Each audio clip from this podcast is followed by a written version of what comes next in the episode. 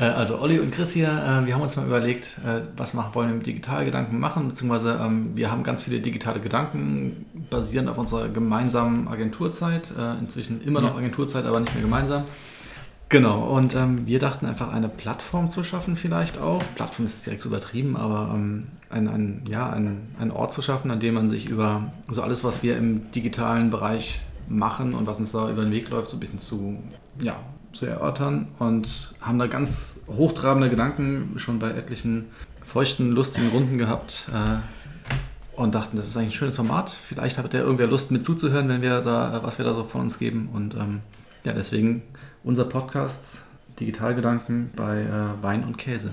Genau, und das ähm, werden wir auch sehr gerne noch mit anderen Leuten ausbauen wollen, weil wir immer mal wieder festgestellt haben, dass wir bei solchen Anlässen halt immer wieder sehr tief in die Fachlichkeit einsteigen und eigentlich immer bei sehr guten Ergebnissen landen. Und das ist eigentlich, glaube ich, das, was wir so, ähm, ja, also zu schade finden, dass es einfach so verpufft eigentlich. Im luftleeren Raum verpufft, genau. Ähm, ja, wir hoffen auch irgendwann mal schon, wir haben ja große Pläne, schon ein paar Gäste äh, begrüßen zu dürfen. Ähm, bekannte Freunde, unser Netzwerk einfach ein bisschen anzuzapfen. Äh, da sind auch ganz viele, wie wir finden, kluge Ideen mit dabei.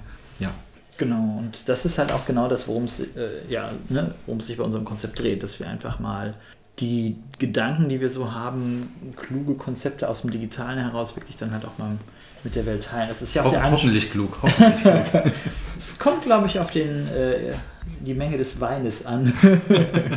genau, und das Ganze halt auch wirklich mit einer Prise Humor, weil äh, so ernste Sachen gibt es ja schon genug eigentlich. Und eine der Hauptanlässe, weswegen wir darauf gekommen sind, ist ja auch dieses aus dem agilen Denken heraus, dass wir irgendwann festgestellt haben, dass das ja alles irgendwie zusammenhängt. Dass wir ja verschiedene Ansatzpunkte immer haben, über die wir auf die gleichen Themen dann immer stoßen. Und genau. Das ist ja so ein New Work-Gedanken auf agil und aus agil dann irgendwann wieder auf andere. Du willst auf den Gedanken des äh, Holistischen direkt genau. führen. Äh, ja, unser Thema für die Woche, holistische Herangehensweise oder holistisches Denken und in dem Fall am Beispiel agil, weil wir das halt gerade in unserer Arbeit, Arbeitsweise oft mhm. wieder gefunden haben. Ich fange an zu dozieren. Halt mich doch auf. das mache ich auch sofort. Äh, was ich an dem Thema noch sehr interessant finde, ist halt ähm, diese Holistik versus Querdenkertum, weil Querdenker ist ja gerade auch ein, ein Buzzword, was irgendwie von diversen Leuten durch, äh, durchs Dorf getrieben wird tatsächlich. Ja, jeder Kunde will Querdenker haben, jeder genau. Firma möchte, hat ja Anspruch an sich. Äh, Querdenker zu befördern und ähm, äh, genau. Disruptive äh, als Stichwort für disruptive Startups. Genau, und da sind wir genau wieder bei dem gleichen Kulturthema, wo wir auch bei Agil sind, weil ganz ehrlich, so richtige Firmen, die haben bis vor fünf, sechs Jahren haben wir doch keine Querdenker haben wollen. Da ging es um Konformität, dass erwartbare Prozesse mit erwartbaren Ergebnissen mal rauskamen. Und jetzt auf einmal wollen sie das Gegenteil haben. Also ist ja schon sehr bemerkenswert. Ja, wollen sie das wirklich haben oder ähm, wollen ich, sie auf einen Sprung, also wollen sie auf den Zug aufspringen, äh, mit dem sie halt neue Leute halt äh, ranschaffen können? Also die, die Generation Y, die, die äh, Millennials, äh, wer weiß, was Generation Z bringt, ähm, hm. halt mit reinzunehmen, um dann interessant am Arbeitsmarkt zu sein. Also ich gehe davon aus, dass es auch ein sehr großer Aspekt ist. Aber ich bin mir auch, ich bin mir wirklich nicht so sicher, weil ich glaube, dass es sind so zwei Seiten der ähnlichen Medaille. Wahrscheinlich ist es aber eher so, dass es mehrere Seiten hat, diese Medaille. Weil wir haben ja New Work, trifft ja auch damit rein. Es ist ja auch so ein bisschen dieses, dieses kulturelle Ding, wo sich Agil ja wirklich auch dann mit hinzufügt, was ja eher so aus dem Operativen herauskommt. Mhm. Dann dieser kulturelle Aspekt, ähm, auch so, dass man ja dann Prozesse im Digitalen völlig zusammenhängt auf einmal denkt, was man vorher in Silos gedacht hat. Also ich glaube, das, ne, das ist ja das, was wir hatten mit Holistik mhm. und ganzheitlich, ohne da jetzt halt wirklich genau zu sagen, weil, ne, wie du ja gerade sagtest, Holistik ist vielleicht zu groß vom Wort her. Ja, also wir hatten es gerade äh, schon mal im, im, Vorfeld gehabt, ob äh, Holistik oder das ganzheitliche Denken oder ganzheitliche Sicht äh, auch vielleicht den Hang zur ähm, Vollständigkeit einfach hat. Und ob das ein Anspruch ist, der, der zu groß ist, dass wir, dass wir insbesondere mit dem Agilen ja eigentlich darauf unterwegs sind ähm, oder darauf aus sind, schnell die Lücken, die man hat, weil man eben nicht alles planen kann, halt äh, zu finden oder zu erkennen und äh, entsprechend gegenzusteuern. Mhm. Oder sich zu adaptieren, weil vielleicht sind manche Sachen noch wieder anders, als sie mal waren vor zwei Monaten. Ja. Und ähm, aber es hängt halt trotzdem mit, also mit den Ideen, die man hatte oder mit dem Markt auch, auf dem man bedienen möchte, halt auch zusammen. Ja, alles hängt zusammen, alles ist vernetzt. Aber ob es jetzt äh, Holistik ist oder ob es komplex ist, ist halt tatsächlich eine Frage. Auch da würden so Leute wie Conny Detloff ja sicherlich was zu sagen können, ob Holistik und Komplexität einander bedingt oder ob das verschiedene Ausprägungen von. Ich wüsste es nicht. Ich könnte es Ja, nicht gut, sagen. äh, so gesehen, wenn du ein kleines Problem hast, kannst du ja trotzdem, äh, können die einzelnen Parameter holistisch betrachtet werden. ja. ja, stimmt. Das macht würde ich schon sagen, dass das ähm, komplexe Systeme bestimmt einer gewissen, kann man sagen, Holistik unterliegen. Ähm, oder an, man, man kann sie holistisch betrachten. Es fällt aber mit zunehmender Komplexität schwerer, äh, halt wirklich alle ähm, Zahnräder im System zu erkennen. Genau. Wir wollen ja gerade mit dem agilen Manifest auch so ein bisschen nochmal so als, als Anknüpfungspunkt. Ich glaube, wenn wir das ganze Thema agil immer wieder als Basis haben, um völlig verschiedene Aspekte zu beleuchten, ob es jetzt Innovation ist, ob es New Work ist, ob es generell so Probleme von Digitalagenturen sind. Ich glaube, das ist immer ganz gut, wenn man halt immer aus Ja. dieser Also ich glaube, dass das agile Manifest, wenn man, wir hatten es nochmal genommen, so als klassischer Einstiegspunkt, da wird er ja auch gerne fürs, äh, für agile Coachings, Workshops etc. herangezogen. Und ich finde, trotz äh, seines Alters, äh, wie alt ist es? 2006? Soll mal nachgucken. ja, was Äh, 2001. Es tut mir leid. Oha, dann ist es ja 2001. 20. Es ist volljährig. Hm, Es dürfte Auto fahren.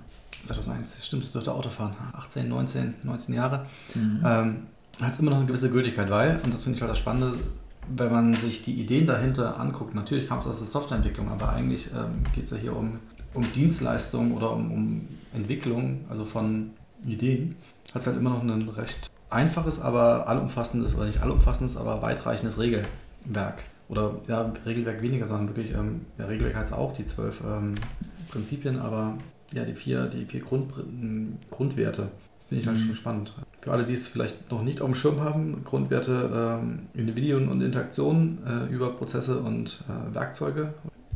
Ja, ähm, in dem Fall halt jetzt kommt das äh, Thema, wo, es, wo man merkt, dass es aus Softwareentwicklung kommt, Working Software über, ähm, ja, hier steht Comprehensive Documentation, also über umfangreiche, ausschöpfende Dokumentation. Code ist, äh, die der Code ist die Wahrheit. Ähm, dann halt- Inhaltlich ist das Artefakt dann die Wahrheit, könnte man auch so ein bisschen sagen, wenn man es jetzt allgemein übersetzen wollen würde. Genau, ähm, darum geht es halt. Also das, was wirklich gemacht wurde, das, was äh, herausputzt aus dem Ganzen, ist das, was ähm, hoffentlich in sich schon äh, ausreicht, um den, das Gesamtprodukt äh, zu dokumentieren. Mm, Dann halt für mich ein, ein ganz wichtiger Punkt, Customer Collaboration over Contract Nego Negotiation. Ähm, ist ein, ein großer Punkt, weil das nimmt halt genau den Kunden nochmal in den Fokus rein. Und das ist ja auch gerade wieder, ich weiß nicht, ob es ein moderner Ansatz ist, das ist ja dein Thema, ob Kundenzentriertheit Eigentlich wird ja gerade nochmal durchs Dorf getrieben. Ja, genau. Also das ist ja essentiell. Aber es ist halt, ähm, es ist, in meinen Augen ist es alt, der, der Ansatz. Also ich arbeite äh, schon seit Zeit meines Lebens, seit ich arbeite, äh, arbeite ich kundenzentriert. Genau, das ist, das ist das Paradoxon. Also das ist, geht mir ja exakt genauso.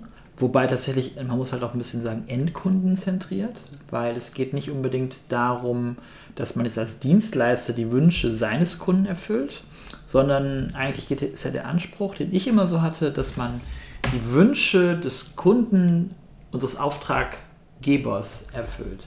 Weil das ist ja, nur das ist ja wirklich wertschöpfend für den Auftraggeber. Wenn wir quasi irgendwelche Dinge erschaffen, die für ihn möglichst wertschöpfend sind. Ja, und Und das machen wir halt, indem wir den Endkunden in den Fokus setzen. das kann ich verstehen, wobei eigentlich ist es ja ähm, implizit gegeben. Wenn ich meinen direkten Kunden in den Fokus setze, dann verstehe ich ja seine Ziele und bin deswegen durchaus in der Lage, entsprechend das Richtige auch für ihn, also auch die, die Endkundenziele zu verstehen oder äh, muss ich ja dann letztendlich auch betrachten. Aber ähm, ich sag mal, aus der reinen Business-Perspektive, äh, die immer so gerne genannt wird, ist es halt erstmal der, der Hauptkunde der, oder der direkte Kunde, der für einen eigentlich zählt. Genau, und da ist ja auch dieser kulturelle Clash. Ne? Da ist nämlich sehr viele Leute, also sehr viele Auftraggeber ja quasi immer diese These in den Raum stellen, dass sie ihre Kunden kennen.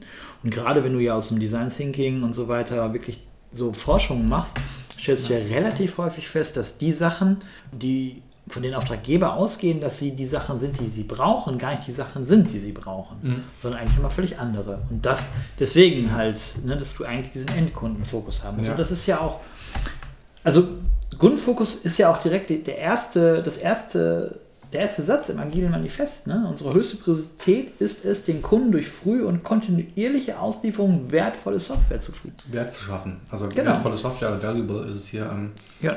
ist vor allem halt die, dieser Wertschaffungsprozess, äh, der im Fokus steht. Auf jeden Fall. Ich denke gerade noch an die Richtung, die, die andere Sache, die mir gerade im Kopf rumspukt, dass halt dieses, diese Idee der Kundenzufriedenheit ganz oft auch missinterpretiert wird als wir müssen jetzt alles machen, was der Kunde sagt. Genau. Also es geht nicht darum, den Kunden kurzfristig zufriedenzustellen mit, ich sag oh, mal, die Ibuprofen, die man, die man bei Kopfschmerzen einschmeißt, sondern ich will vielleicht gucken, ähm, dass ich irgendwann keine Ibuprofen mehr brauche. Das, da hast du jetzt ein sehr schönes Bild benutzt für Kundenschmerzen. Sehr schön. Das, äh, das ist, äh, glaube ich, schon mein Lieblingsaspekt dieses Podcasts gerade. Ibuprofen gegen Kundenschmerzen. Sehr gut. Ja, aber auch da merkt man halt wieder, dass das hängt halt alles zusammen, ne? Tatsächlich. Ja, genau. Also man, man kann es ja sehr gut auch adaptieren. Ob du jetzt ein, ja, man das Design Thinking, ob da, da entwickelst du ja, äh, ich sag mal, mentale Produkte, wenn man es so möchte, haben möchte oder, oder Ideen. Ja, es geht ja im Prinzip ja auch so ein bisschen darum, dass du halt mal, also das, es gibt ja verschiedenste Ausprägungen von dem gleichen Ansätzen. Es geht ja, es gibt ja auch UCD, also User-Centered Design, es gibt HCD, also Human-Centered Design. Service Design es geht ja die gleiche Richtung. Manche sagen, dass IDO die das Design Thinking erfunden haben, in Anführungsstrichen, eigentlich nur sich der Methoden des Service Designs bedienen, um halt für BWLer ein, ein Set zu schaffen mit Methoden, die denen helfen, userzentristisch zu denken oder menschenzentristisch. Ne? Also da, auch da gibt es ja verschiedenste Ansatzpunkte. So, also sprich, ich, ich glaube, da gibt es auch keine reine Lehre. Und es ist ja, da kann man es ja drehen und wenden, wie man will. Es geht ja immer darum zu verstehen, was will der Mensch und wie liefern wir das ihm? Ja. Ne? Also es ist ja, da greift ja wieder agil und diese ganze. Was, was, will der Kunde und was, was ist für ihn wertvoller äh, oder ähm, genau. Ein, ein, was stellt ein Produktwert dar? Genau. Das ist für mich ganz wichtig, ähm, da auch nochmal zu differenzieren zwischen Business Value und Produkt Value. Ähm, oh ja. Value. Das wird auch nicht gerne gesehen. Du hast nicht unbedingt einen direkt sichtbaren Business Value bei dem, was du machst. Das ist für mich ganz stark dieses, ich mache jetzt mal schnell äh, den Kunden zufrieden. Oh ja. Ähm, weil wenn, also mit einem sauberen Produkt Value geht immer ein Business Value einher. Da wir jetzt einen Wein getrunken haben, fällt mir jetzt auf, dass es total interessant ist, weil da wieder diese Aspekte des ganz kurzfristigen Business Ziels von Managern drin sind, also so Quartalsdenken um die Anleger von DAX-Konzernen oder mhm. glücklich zu machen. Ob das nicht vielleicht sogar jetzt mit, mit dem großen Thema Nachhaltigkeit zu bespielen sein könnte, könnte man auch nochmal reindenken, weil ganz ehrlich, wenn man ein nachhaltiges Produkt irgendwie erschafft, dann ist man vielleicht nicht mehr bei einem kurzfristigen Business, sondern bei einem langfristigen. Gut, aber wenn man in die Richtung äh, Nachhaltigkeit geht, ist, eine Nachhaltigkeit denkt, kommt ja noch was ganz anderes dazu tragen, und zwar ähm, nachhaltige Firma, also nachhaltiges Business zu Richtig. machen. Also nicht im Sinne von, unser Produkt ist unbedingt nachhaltig. Richtig, ähm, genau. Und dann, dann die Frage erstmal, was heißt eigentlich nachhaltig? Also ja. ist das nur auf, man, man betrachtet sehr gerne aus Umwelt, äh, aus der Umweltperspektive. Das ist gut für die äh, Umwelt, äh, nachwachsende Rohstoffe etc. Wir verbrauchen uns nicht selber. Aber da geht es genau darum, äh, Rohstoffe äh, und Verbrauch. Das Ganze kannst du ja auch auf die Firma ummünzen, dass du sagst, na gut, wir, wir haben ein Business, unsere Rohstoffe sind die Ressourcen, die wachsen auch nicht an Bäumen. Ressourcen, äh, Schrägstrich Menschen, Geld, äh, Arbeitsmittel. Richtig. Wir müssen ja. auch damit haushalten, also eigentlich auch nachhaltig genau. arbeiten. Also dass, wenn wir halt nicht den kurzfristigen Maximalgewinn im Auge haben, können wir, glaube ich, recht gut ein, ein florierendes äh, Business schaffen.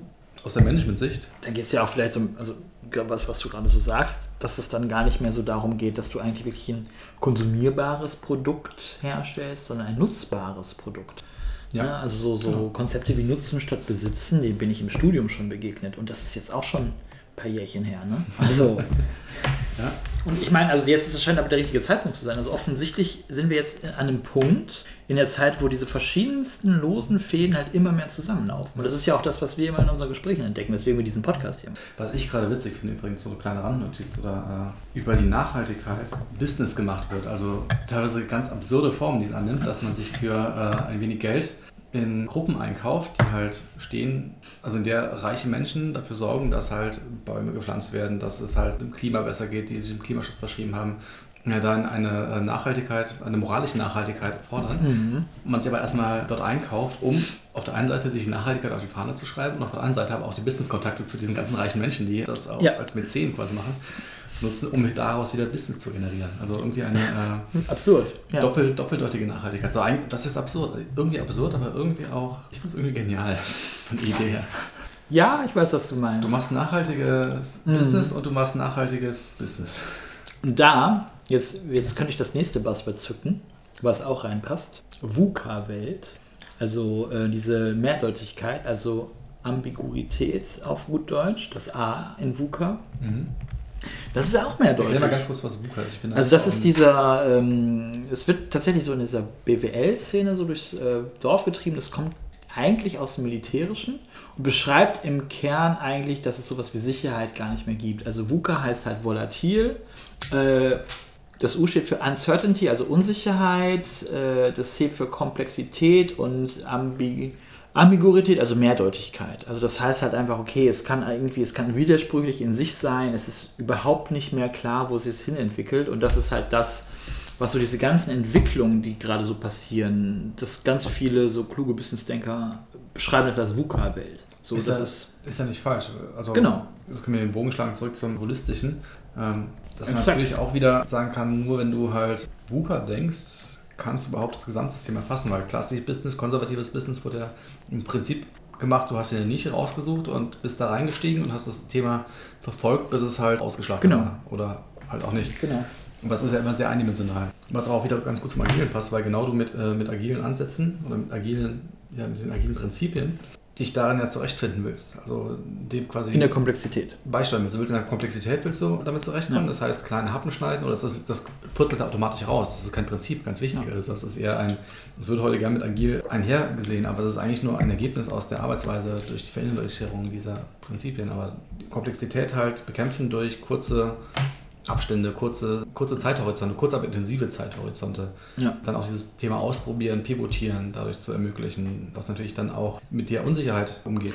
Und was hat diesem ganzen deutschen Perfektionismus, den wir ja als führende, ich nenne es jetzt mal mechanische Ingenieursnation halt so hatten, völlig zuwiderläuft. Ja. Ne? Und in der Mechanik kannst du ja, da, da gibt es einen perfekten guten Weg.